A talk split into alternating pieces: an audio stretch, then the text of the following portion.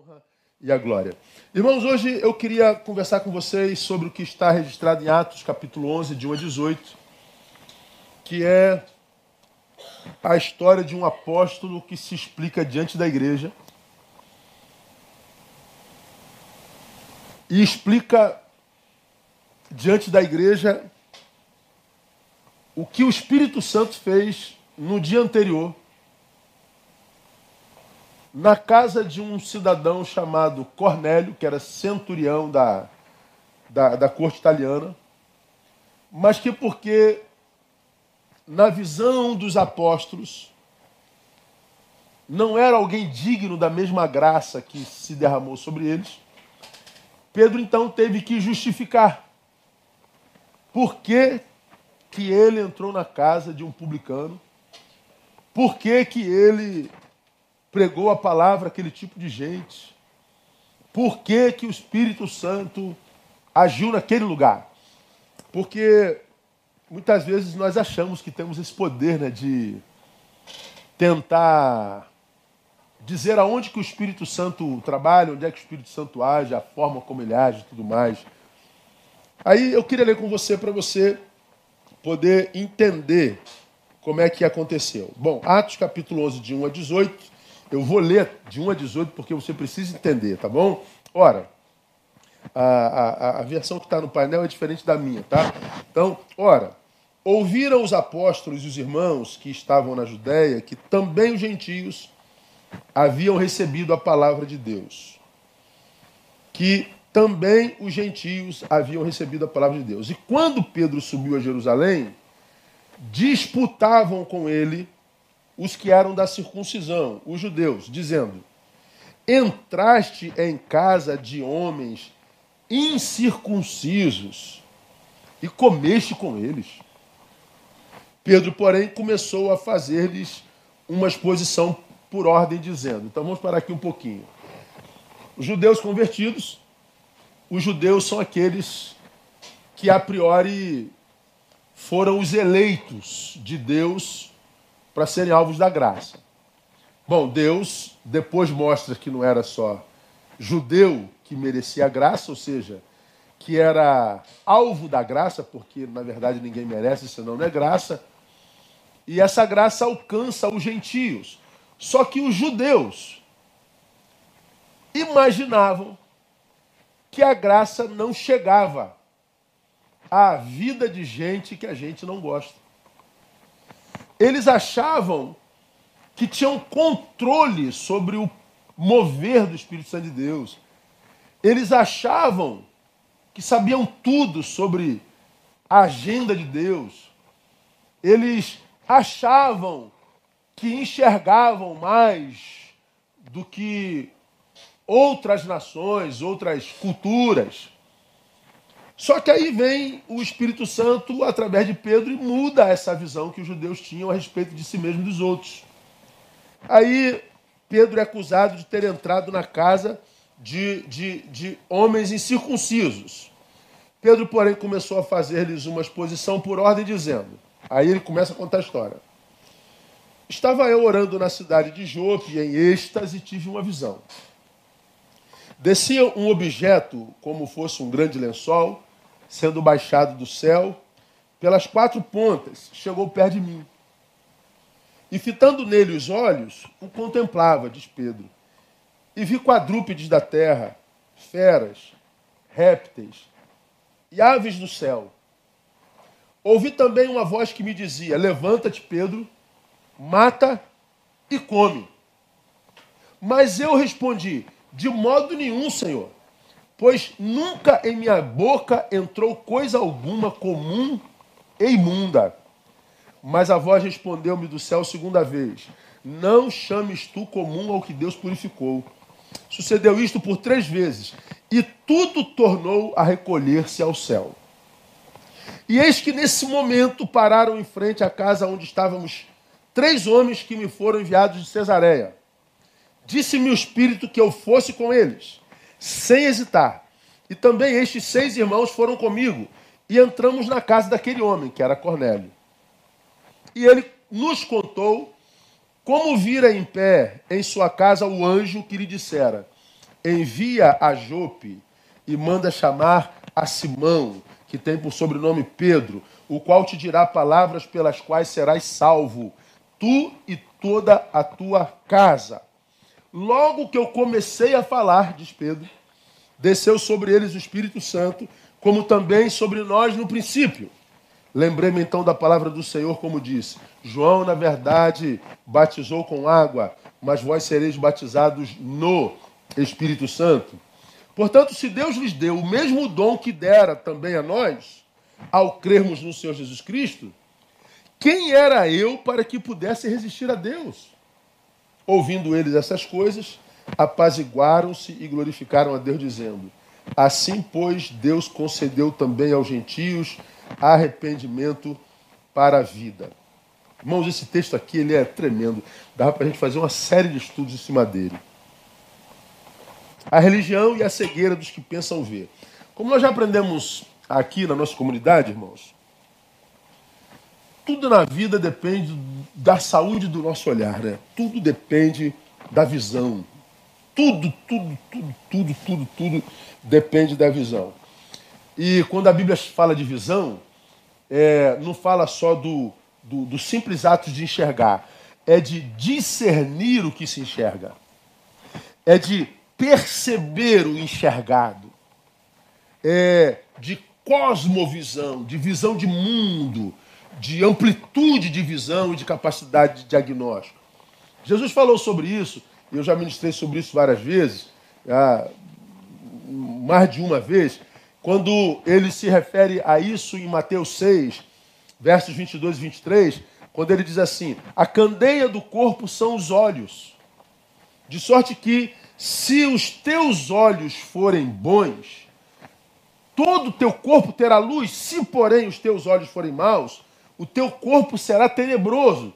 Se, portanto, a luz que em ti há são trevas, quão grande são tais trevas.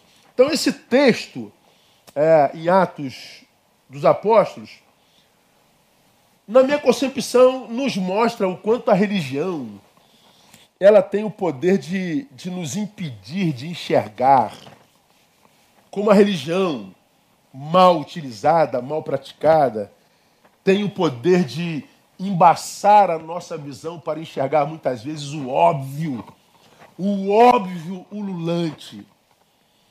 Como que na religião mal praticada, nós temos uma visão equivocada de mundo, uma visão equivocada de Deus, uma visão equivocada dos outros, uma visão equivocada de nós mesmos. Ou seja, ah, como que a religião, mesmo a de Jesus, pode ser limitadora de possibilidades, como a religião, mesmo a de Jesus mal praticada, pode ser castradora de humanidades. Pedro recebe uma visão, esse texto é muito conhecido. Quando ele tira a visão, ele diz assim: Olha, não, não, não, não chama de mundo o que eu santifiquei. Se referindo aos gentios, vocês judeus acham que os gentios são imundos. Não são, porque o meu sangue purificou a todos. E aí ele entende que, que, que, que a graça de Jesus vai muito mais longe do que nós religiosos possamos sonhar. A graça de Jesus alcança a gente que nós odiamos e que nem deveríamos odiar. A graça de Jesus torna filho a quem eu jamais gostaria de chamar de irmão. A graça de Jesus, ela é indiscernível para quem está com a visão tapada pela religião, porque quem está com a visão tapada pela religião acredita que Deus tem filhos prediletos, acredita que há um lugar no planeta, há um povo no planeta que, que, que, que ao qual a, a graça não chega. É, a gente vê isso nesse texto. Nesse texto nós vemos crentes, irmãos, questionando uma ação genuína do Espírito Santo. E por que que nós vemos os irmãos apóstolos questionando uma ação genuína do, do, do, do, do Espírito Santo. Porque, segundo a crença deles, o Espírito não agiria onde agiu e em quem agiu? Em Cesareia e na casa de um centurião. de um oficial romano. Mas de onde que eles tiraram isso? Bom, da sua pretensa sabedoria, da sua formação religiosa. A religião, ela tem sido uma cegueira para gente que imagina ver mais longe. Mas que, mesmo imaginando ver mais longe, continua cego. Não consegue discernir.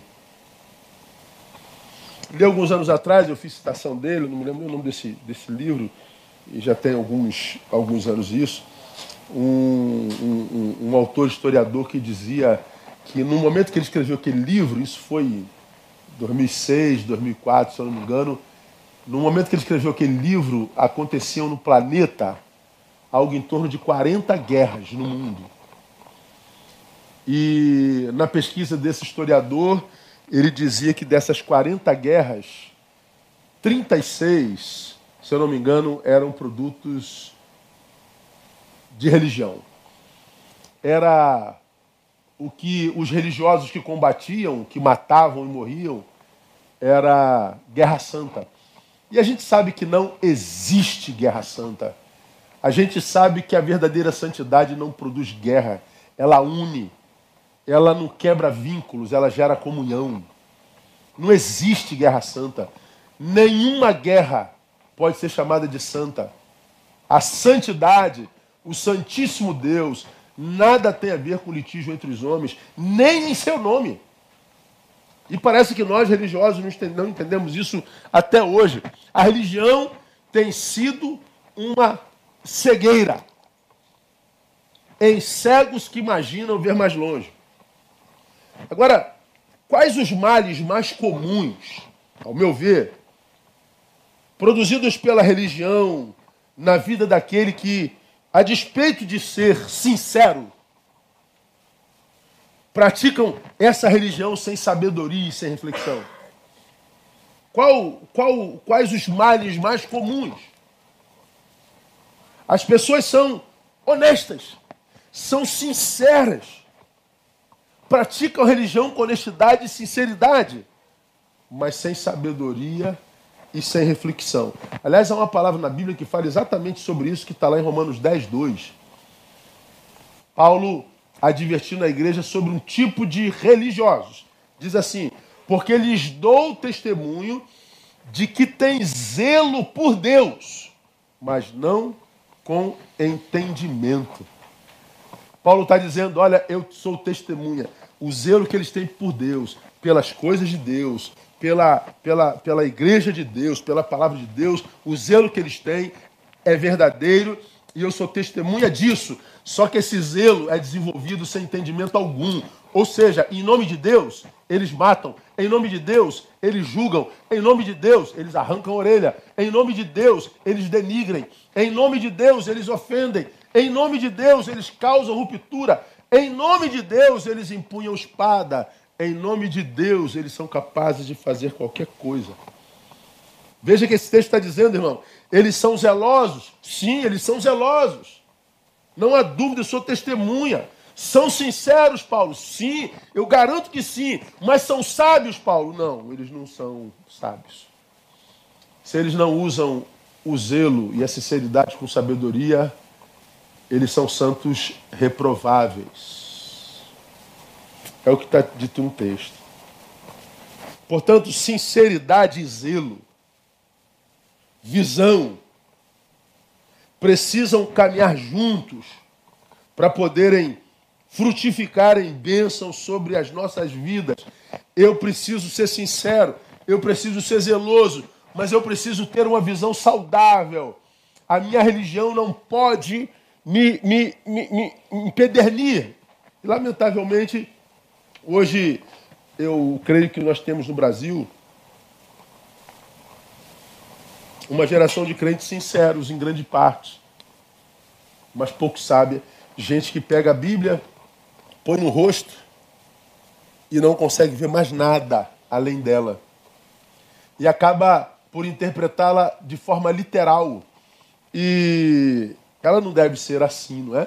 Você viu que ah, meu pastor amigo, pastor Ed, meu amigo, foi é, apedrejado na, na, na rede por dizer que a Bíblia precisava ser atualizada. E, na verdade, não é atualizada, é contextualizada. Né? A gente tem que trazer para o nosso tempo. Ah, ah, e mesmo que a gente ou vocês não concordem com a palavra do pastor, a forma como ele foi tratado revela não só, como disse alguns, a heresia do Ed, mas revela a perversidade dos religiosos. Então, vamos imaginar que o Ed seja herege, não creio que seja, mas que, como trataram, revelou a nossa perversidade, revelou. Muito zelo pela palavra, é, muita sinceridade com a palavra, mas muita maldade no coração, muita perversidade na alma, muita inveja disfarçada, muito despeito manifestando-se. E esse, esse é só um exemplo. Quanta gente que a gente precisaria acolher e a gente sobre ela evoca o juízo de Deus, porque o evangelho não é só amor, é juízo de Deus, e hoje evoca-se mais juízo do que amor, quando a Bíblia diz que o amor cobre uma multidão de pecados. Ou seja, o pecado precisa ser castigado, mas se a gente amar o pecador, o amor cobre a multidão de castigos que se merecem. Porque é o que aconteceu conosco. Porque se nós fôssemos julgados não pelo pecado que revelamos, mas o que carregamos dentro de nós, não ficaria ninguém em pé. Porque na palavra de Deus, não é adúltero quem toca numa mulher, é quem deseja uma mulher que não é sua. Quem nos nossos desejos estaria limpo diante de Deus? Assassinato na Bíblia não é quando eu tiro a vida de alguém, é quando eu tiro alguém do meu coração, dos meus afetos. E quem não vive litígio a ponto de ter tirado alguém dos seus afetos muitas vezes? Pecado não é, é bater no irmão, é dizer raca, é chamá-lo de maldito, como diz a palavra. E quem nunca ofendeu alguém em nome da sua fé, do seu zelo, da sua sinceridade? Pois é, ninguém permaneceria de pé, porque ninguém é perfeito. Nós cometemos pecados diferentes. E em nome do zelo, a gente deixa de amar e diz que tem que deixar de amar mesmo. Eu ouvi um pastor essa semana dizendo: estou cansado de falar de amor, estou cansado desse amor, estou cansado de amor. Falei, é, está cansado de amor. Deus é amor.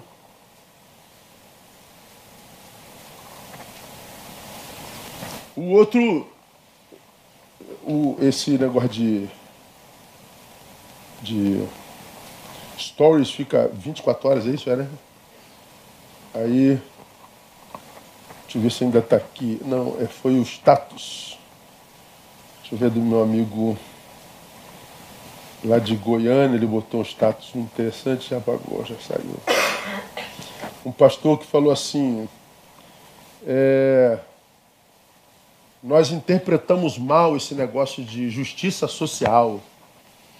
Justiça social não existe, porque quando a gente fala de justiça social, a gente está anulando a palavra que diz que Deus dá conforme a nossa capacidade.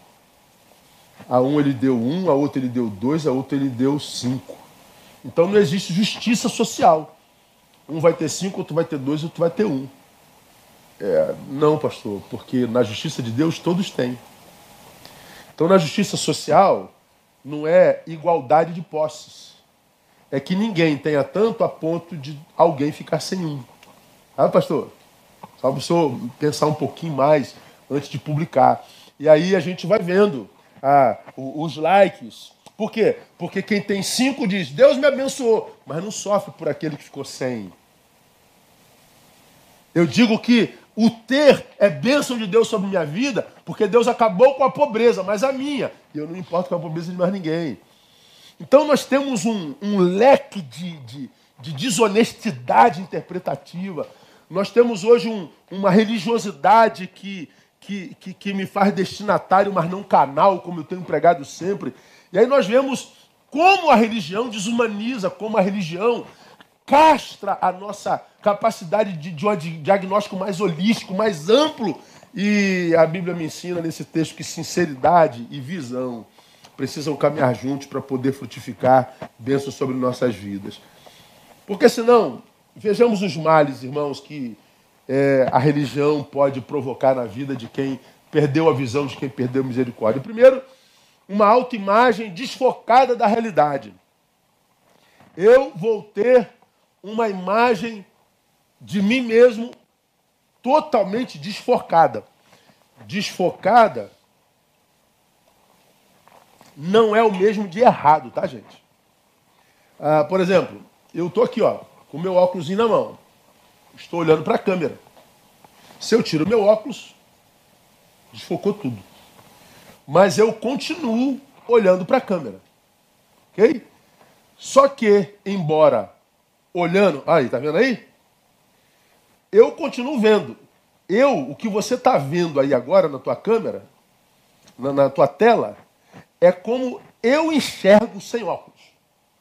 Então, se tiver uma letra ali, eu não consigo enxergar. Ela está lá, eu sei que tem letra, mas eu não enxergo a letra. Então, embora a realidade esteja diante dos meus olhos, eu não tenho acesso a ela.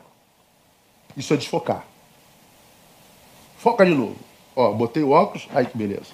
Vou tirar o óculos, olha o que, que acontece. Ó, ó, ó, ó. Tecnologia, irmão. Hein? Que coisa horrível esse negócio de, de tecnologia. Vou botar o óculos, irmão. Perceba, perceba, perceba. Meu Deus. Viu? A câmera está no meu óculos, irmão. Você entendeu como é que é? Como é que o negócio é sinistro? Então, quando, quando eu tenho religiosidade regindo a minha vida, mesmo com zelo e com dedicação, mas sem visão, eu vou ter uma imagem, uma autoimagem desfocada da realidade. Eu vou ter uma, uma imagem superestimada de mim mesmo. Veja, o capítulo 11 que nós acabamos de ler, o versículo 3 diz assim, dizendo: "Entraste em casa de homens incircuncisos e comeste com eles". Olha que coisa interessante. Quem você pensa que é, Pedro, para comer com gente tão pequena, tão baixa, Pedro? Onde é que você chegou, Pedro?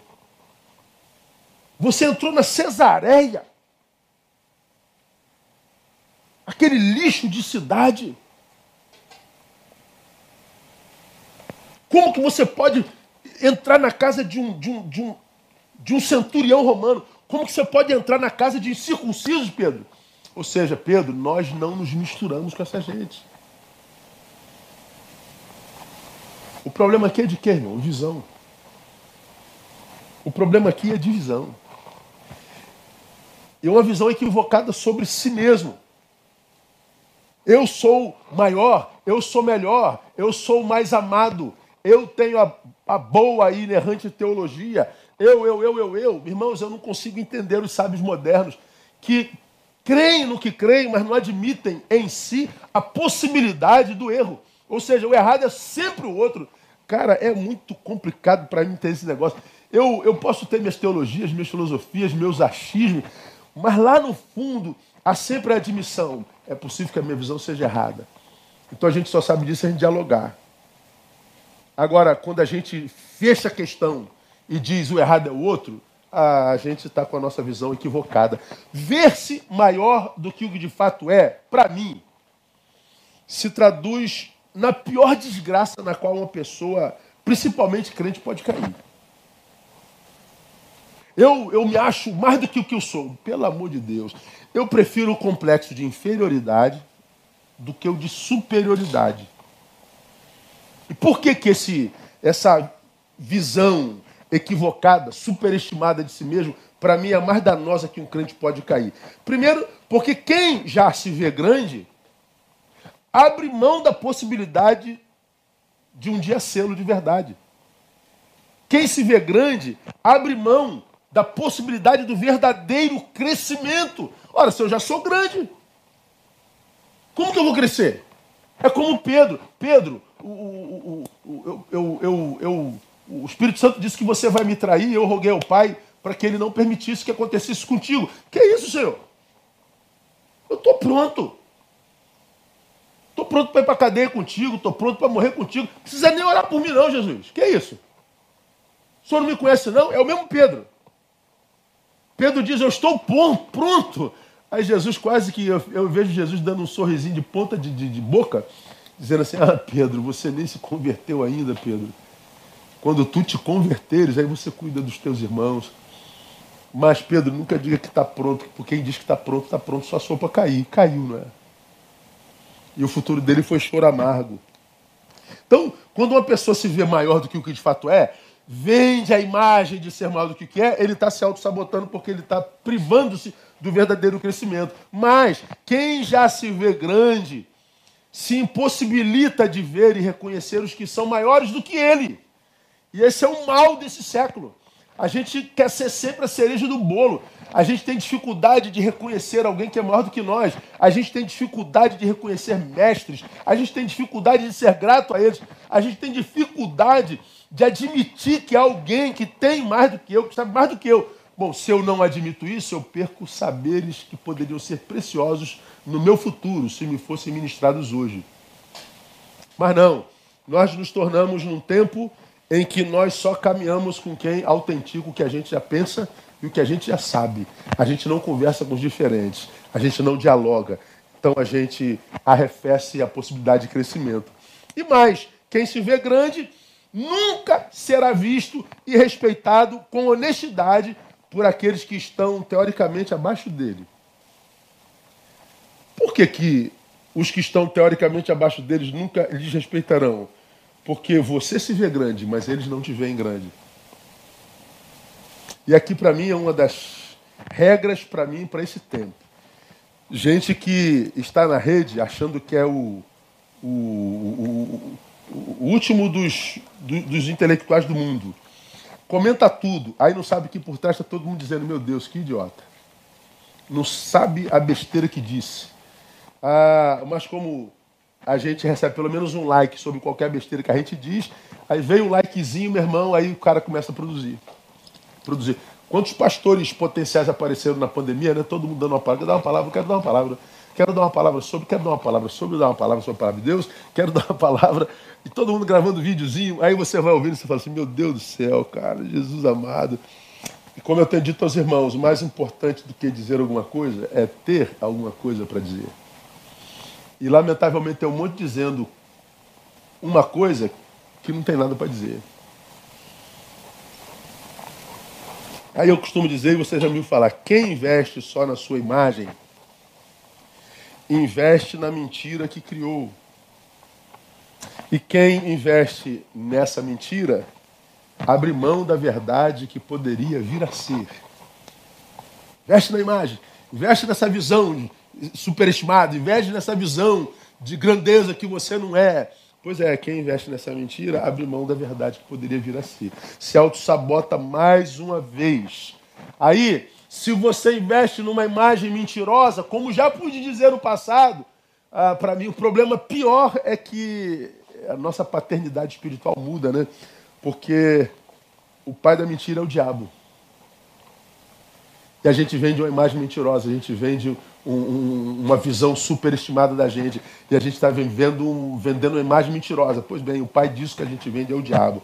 Na verdadeira espiritualidade, irmão, o caminho é exatamente o oposto da, da, da, visão superlativa, superestimada de nós, é o oposto da, da autoexaltação.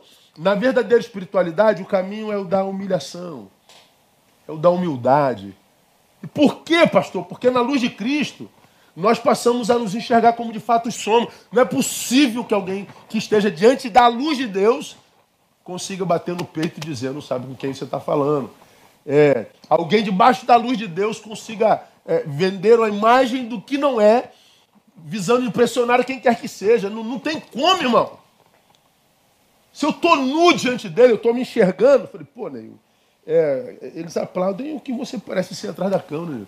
Eles, da, da câmera, eles aplaudem porque te conhecem de longe, só sabem o que você fala, né? Eles te aplaudem porque não sabem o que, que você é na intimidade, né, Neil? Então para com esse negócio. Não, não tem como alguém que vive essa dicotomia vender imagem. Porque quanto mais perto de Jesus, mais você se conhece. Quanto mais você se conhece, mais misericórdia você pede. Então, quando você vê uma igreja moderna, portanto, uma igreja religiosa, que vive pedindo juízo, juízo, juízo, juízo, Deus não é só amor, Deus não é, Deus é justiça, Deus é mão de ferro, Deus ele, ele salva, mas ele lança no fogo do inferno. Deus pedindo justiça, é porque ele imagina que nessa justiça ele passa, ele é salvo. Ele tem uma visão superlativa de si. Eu não clamo por justiça para ninguém. Eu clamo por amor para todo mundo. E quem ama castiga também, não é verdade? Então, eu me lembro, uma única surra que eu tomei da minha vida foi a pior experiência da minha vida. E no momento da surra, eu odiei meu pai. Mas foi a forma mais honesta de meu pai me amar naquela época. Por causa daquela surra, eu me tornei o que eu sou. Posso não ser muita coisa, mas que eu sei que meu pai morreu com muito orgulho de mim. Ah, eu sei que ele morreu. Eu posso não ser quase nada, mas quando meu pai falava assim, Neil Barreto é meu filho, o coração dele expandia. Quando meu pai falava Neil Barreto, não era lágrima que saía dos olhos, era sorriso que saía dos lábios.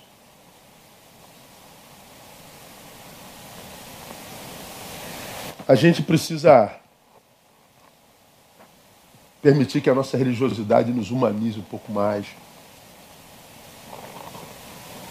A gente tem que parar com essa falácia de que Deus é juízo, que Deus é castigo, que Deus é, é, é isso, que Deus é aquilo. É, mas Ele é amor. E Deus, quando usa de disciplina, Ele não usa para machucar, Ele usa para consertar. Ele usa para trazer para o trilho. Ele usa para restaurar. Então, o oposto da, da, da, da superestima, da autoexaltação, é a humilhação na verdadeira espiritualidade. Segundo, porque se isso aconteceu de fato, ou seja, se nós ah, ah, fomos alcançados pela espiritualidade e não pela religiosidade, nós nunca chamaremos um igual de incircunciso. Incircunciso era um palavrão para aquela época, irmão. Hoje a gente chama de, de, de herege, de verme, de pústula, de falso. Aí conversava ontem com um amigo. Ah, a respeito de um pastor que está aí no Brasil achando que é a Santa Inquisição do, da igreja brasileira, se referindo a um outro pastor que tem quase 40 anos de ministério, mas que é, passou por um percalço na vida. o que, que você acha de fulano? Esse pastor falou, mas quem disse que esse cara é pastor? E o homem tem 40 anos quase de ministério, e esse menino tem 10. Não chega a 10. Menino que desonrou quem o ordenou, desonrou todo mundo, desonra todo mundo, apedreja todo mundo, é o justiceiro de Deus.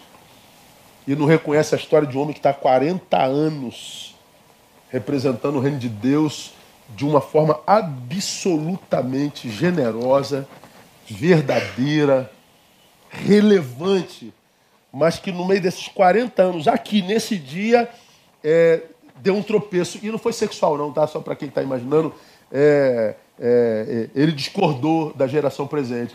E aí aparece um moleque desse dizendo: Isso é pastor? Porque é por causa desse dia. E os 40 anos? E a relevância desse camarada? Não tem. É só rede. Apaga a rede, acabou a vida. Então, essa falta de respeito, essa falta de honra, essa falta de, de honra pela história, não é só sobre o presente, não é só sobre o que disse agora, foi o que disse 40 anos. Isso não existe mais. Porque o religioso, principalmente o moderno, que quer vender a imagem de que não é religioso, batendo na religião, mas é mais religioso do que todos.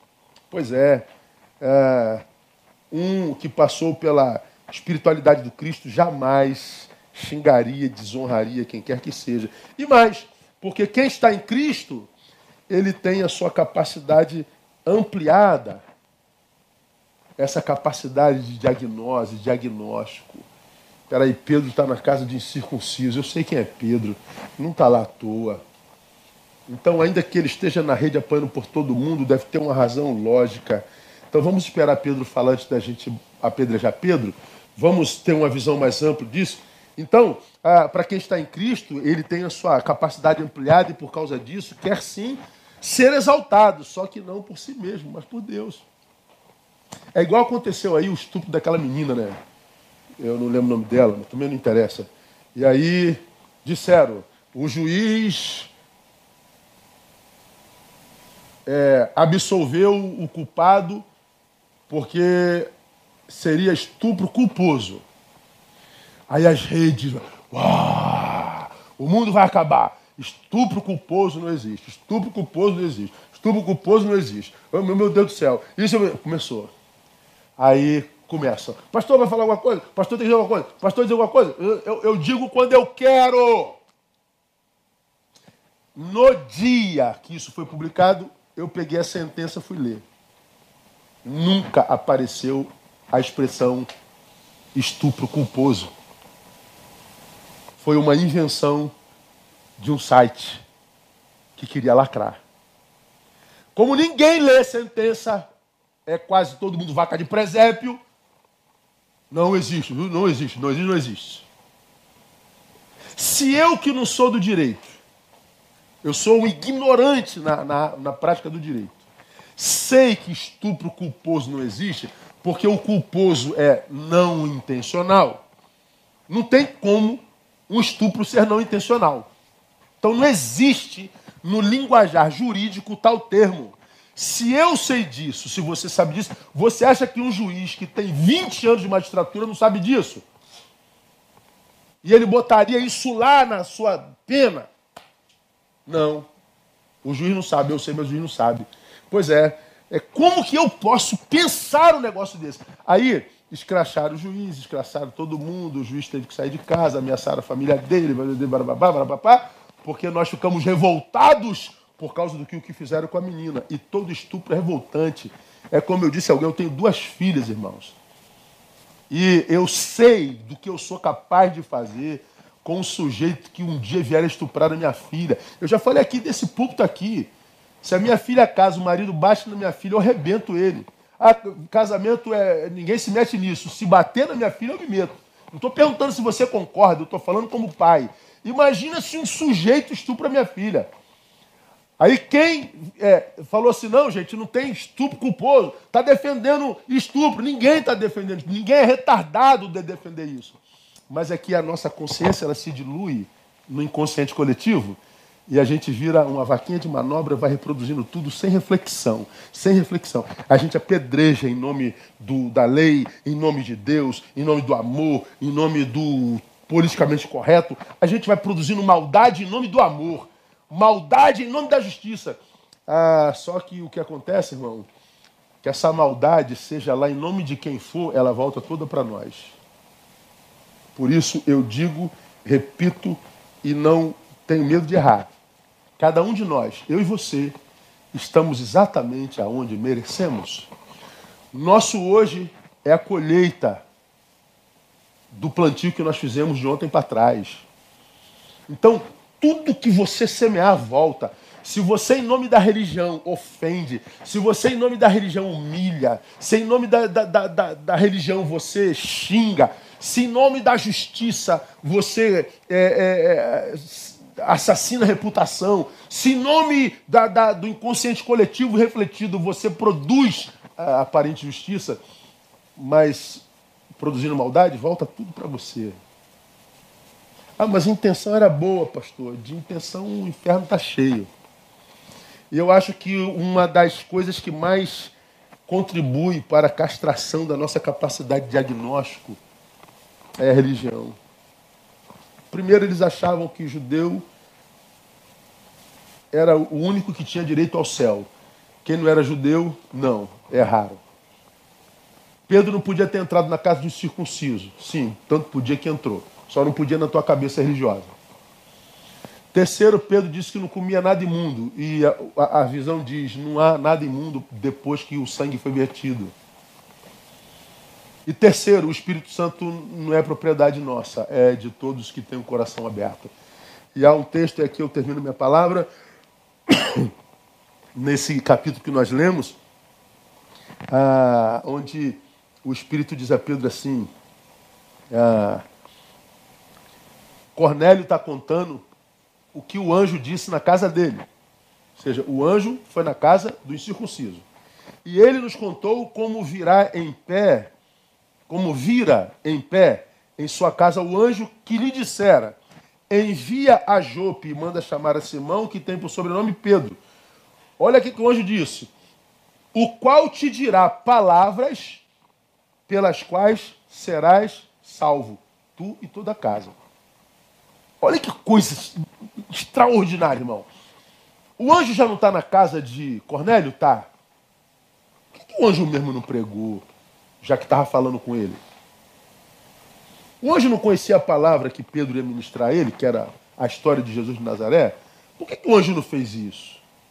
E mais, o anjo está dizendo que a palavra ia ser pregada, mas ainda não foi. Mas já estava revelando que eles iam acreditar, acatar a palavra e iriam ser salvos. Como que o anjo sabia que eles iam acatar, acreditar e ser salvo? Porque diante desse texto aparece o arminiano. Não, isso não existe predestinação. E aí? Aí existe calvinista. Não, olha, existe predestinação. Aí começa o, o judeu e, e, e, o gentio discutindo, o arminiano e o calvinista discutindo, o da direita e da esquerda discutindo. E o que a gente sabe fazer é discutir. Enquanto a salvação de Cornélio não foi celebrada por ninguém. O religioso não celebra a alegria de ninguém. O religioso discute a marginalidade. O religioso não quer saber da alegria que salva, mas da teologia teoricamente profunda. E a gente vai deixando a coisa principal fora do lugar da coisa principal. Então, meu irmão, minha igreja amada, minhas amadas ovelhas, nós vivemos num tempo muito doido, muito sinistro, onde, em nome de Deus, a gente vê as piores perversidades do mundo. Eu tenho medo de crente, viu, irmão? Eu tenho mais medo de crente do que qualquer outra coisa. Porque o que a gente vê, os que estão fazendo em nome de Deus, e com gente que tem história com Deus, o, com gente a quem Deus tem usado e por anos e por, por, por séculos é, é, é, é, muito, é muito, muito assustador. Então, esse texto de, de, de, de Atos dos Apóstolos, ele para mim é, é fundamental, porque fala do que a religião pode fazer em nós. Na religião, o religioso prefere o debate ao diálogo. Poderíamos aprofundar nisso aqui. Quando Pedro subiu a Jerusalém, disputavam com ele os que eram da circuncisão. Disputavam. Eu fui lá no original ver, a palavra é disputavam.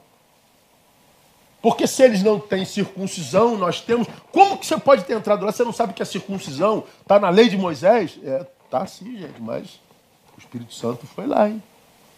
Como? Vamos disputar. É, qual a diferença de um para o outro, irmão? Porque eles poderiam debater, né? Debate busca a, a discussão, o debate é, busca a superação sobre o outro, mas o diálogo busca a comunhão com o outro. Não podia estar escrito ali, e eles passaram a dialogar com Pedro. Pedro, a gente não está entendendo, cara, porque até então a questão era só para incircuncisos, né? Só para circuncidados. É, é, sim, irmãos, mas eu tive lá na casa do cara, o Espírito Santo desceu igual lá em Pentecostes. Como é que é isso, cara? Não, mas eles disputavam, eles debatiam. E o que vive debatendo busca superação, o que dialoga busca comunhão. Quem debate quer superar. Quem debate quer vencer o outro. Quem dialoga quer crescer, quer se enriquecer com o saber do outro. Como a gente não dialoga, a gente autentica a realidade da ignorância. Então dava para a gente passar por aqui por muito tempo, irmão. Muito, muito tempo, porque a religião nos cega demais. E uma outra marca da, da, da religião no ser humano é juízo sem misericórdia. Eles não se importam expor Pedro ao massacre público. Você entrou na casa.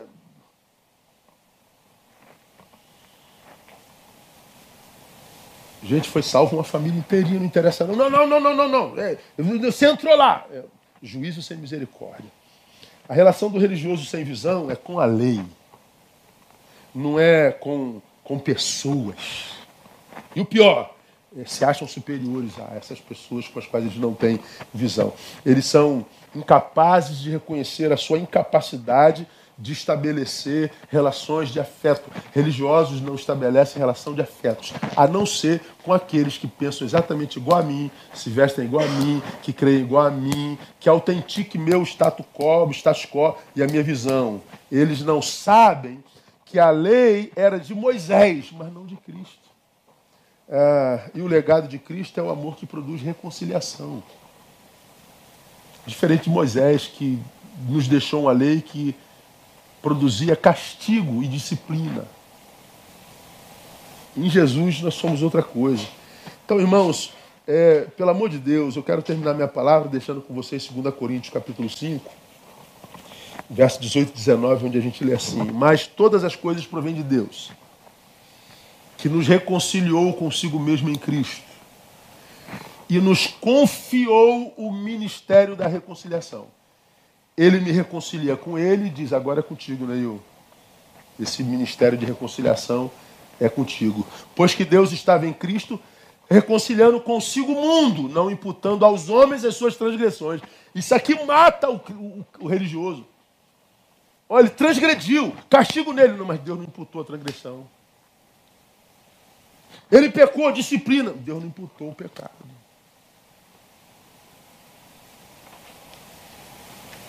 Por quê, Pai? Porque ele nos encarregou da palavra da reconciliação. Então ele pecou, eu não tenho que ir lá em nome de Deus castigar, eu tenho que reconciliá-lo.